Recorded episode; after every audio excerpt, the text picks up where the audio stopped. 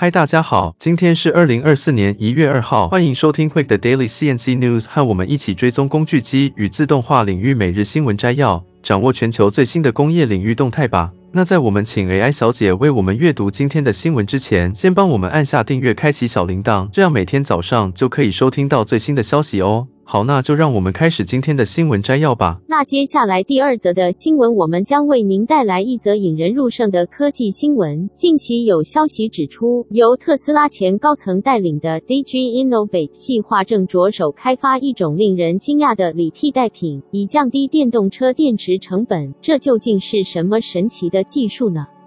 让我们一起深入报道。DG Innovate 计划由特斯拉前高层领导，旨在利用生物废物和钠来为电动车提供动力。据悉，这家公司已经筹措了大量资金，并取得了重要的技术突破，预计将在明年进行最终测试和制造。这项技术可能会改变游戏规则，因为这种独特的电池不仅能为电动车提供动力，还能储存再生能源。DG Innovate 的执行长 Peter Barden-Flas Hansen 和执行董事 Jochen Rudet 的领导经验丰富，他们曾参与特斯拉在欧洲和斯堪的纳维亚半岛的推出。这项技术的主要特点在于制造一种电池，无需使用昂贵难以收集的材料，如锂，同时确保足够的续航里程和充电速度。而使用钠作为替代品并非新概念，其他大型电动车制造商也在研究这一技术。DG Innovate 更是运用专利技术，以生物废物制造硬碳阳极，使电池在充放电循环中达到锂离子无法匹敌的效果。而透过对环境影响最小的低能耗处理技术，成功将垃圾转化为低成本、可持续且环保的电源组，与传统锂电池相匹敌。更令人惊奇的是，DG Innovate 团队表示，这种垃圾阳极还可适用于传统的锂电池组，而这项技术的应用不仅局限于国内，还将提供电池材料给国外市场，以创造区域稳定。这对于一些国家因材料供应不足而感到担忧的情况，提供了一个可行的解决方案。在绿色未来的理念下，DG Innovate 计划在二零二五年初展开商业销售。他们表示，使用真正可持续的原料，确保所有人、子孙后代都能获得原料。这项技术的崭新思维不仅能推动电动车领域的发展，同时也对环保和资源再利用提供了新的可能性。接着第三则新闻，我们将深入探讨一个引人注目的主题——双光子聚合。随着奈米和微米级 3D 列印技术的兴起，这项技术在微光学和微机械领域发挥了举足轻重的作用。双光子聚合，俗称 2PP，是一种先进的微型 3D 列印技术，具有极高的解析度。一九九九七年，由大阪大学的 Shoju Muro 等人首次开发。此后，许多公司纷纷推向市场，使这项技术商业化。这项技术的原理基于光聚合，通过高强度镭射光束在焦点处引发聚合反应，形成 3D 模型。2PP 与传统的立体光刻技术相比，最大的不同在于它需要光子同时吸收两个的特殊情况下才能激活。这意味着镭射强度必须非常高。技术的核心是在极短的时间内使用超短脉冲镭射光束。双光子聚合的优势不仅体现在高精度解析度上，还表现在制造小型物体的效率上。这使得该技术在微光学、微机械、微电子、亚医疗等领域有着广泛的应用。而且，这项技术不受设计的限制，可以小规模生产任意结构，可扩展范围从一百纳米到公分。同时，由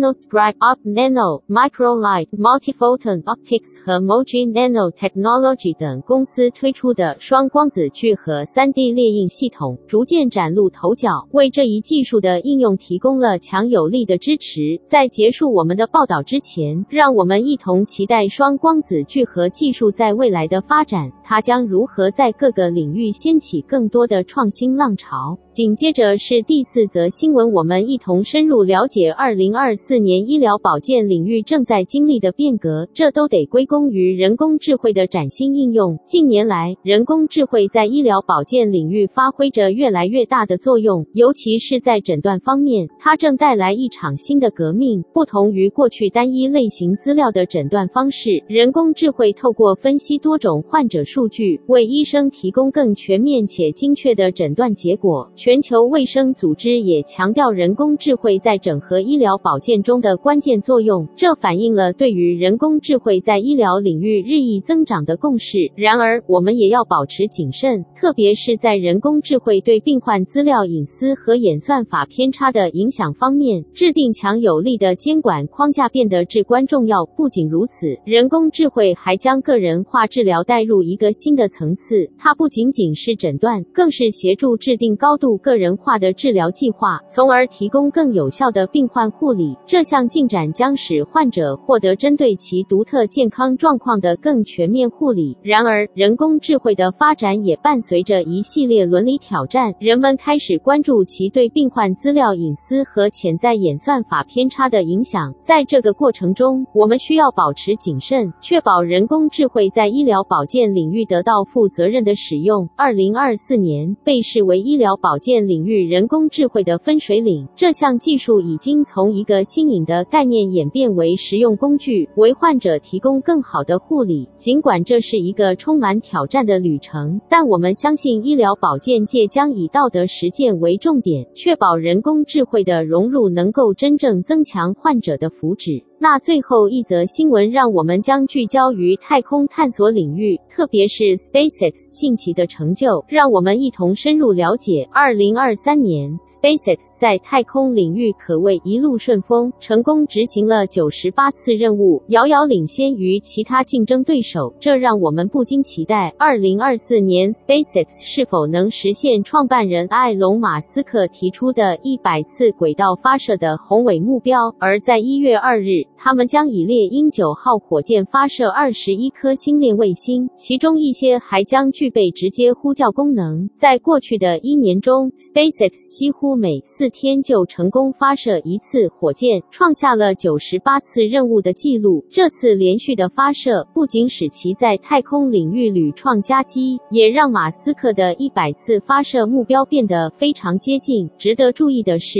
，SpaceX 不仅在数量上领先，更在技术术上保持领先地位。然而，我们也看到了竞争对手的努力。美国火箭实验室和联合发射联盟等公司在过去的一年中也有不少出色表现。这表明，太空探索领域的竞争已变得更加激烈，各家公司争相展现自己的实力。尽管 SpaceX 可能未能在2023年实现一百次发射的目标，但对于太空爱好者和科技迷们而言，这一年的成成就已经足够令人惊叹。我们期待 SpaceX 在新的一年中继续挑战极限，为太空探索带来更多令人兴奋的时刻。以上是我们对于 SpaceX 近期成就的报道。谢谢大家的收听，请继续锁定，我们将为您带来更多精彩的工业与自动化资讯。祝大家有个愉快的一天。让我们看到第一则重要的产业新闻。进入二零二四年，对于台湾机械业的发展前景，研究机构和产业界的评估表明，今年机械业和工具机产值有望小幅增长，尤其在半导体和电子设备等领域逆势崛起，能源应用也显现出成长的潜力。预计下半年整体景气将逐步明朗。从工研院的预估来看，今年台湾机械设备产值预计达到新台币一兆五百七十九点八亿元，较去年增长百分之四点九，其中，工具机产值有望达到一千一百八十五点一三亿元，较去年增长百分之二。台湾机械工业同业公会理事长魏灿文指出，尽管去年全球经济不景气，但台湾机械产业仍勉强保持兆元出口产值。预估整体景气在今年下半年才会逐步明朗。机械工会进一步分析，制造业对经济发展仍持观望态度，投资设备相对保守。然而，半导体体等电子设备产业逐渐回温，预期设备需求将逐步扩大。工研院产科国际所评估，全球制造产业链库存逐渐改善，今年库存有望回归正常水准，业者投资意愿增强，并估计节能设备投资持续，民间投资可能转正，工具机业订单状况有机会逐季改善。台湾工具机暨零组件工业同业工会表示，景气落底迹象逐渐浮现，供应链库存逐渐恢复正常水位，台湾对外贸易有望趋于稳定，工具机出口也可望转为小幅成长。在主要大厂的动向方面，工具机厂东台表示，今年工具机产业景气可望较去年回温，尤其看好东南亚市场和电路板设备的营运表现。而工具机厂成泰和亚威预估，今年第二季产业景气将见回温。至于能源领域，机电大厂东元董事长邱纯之表示，欧洲和中国景气尚未明朗，因此大环境难以乐观。然而，今年能源事业成长被寄予厚望，智慧生活事业群营收也有上升机会。在控制工程相关案件方面，由于成本较高，回收需要时间，因此今年的发展方向会更为谨慎。传动元件大厂上银董事长卓文恒指出，今年景气何时回温尚未明朗，但若外在环境未有有太大变化，预期第一季景气有机会触底。卓文恒进一步预估，从应用面来看，半导体领域在今年到二零二五年间将迎来良好的发展机会。全球传动元件制造商评估，今年上半年的能见度仍不明朗，尚看不到需求的显著提升，但预计下半年营运将拼回温，并积极布局新能源应用。最后，气动元件大厂雅德克 KY 则表示，经济状况有望在今年第一季逐步回温，虽然不会急速复苏，但在能源和照明应用方面，成长需求强劲，未来几季的业绩预期良好，且电子应用需求有望优于去年和前年。以上就是今天早上的 TCMIC Daily CNC News。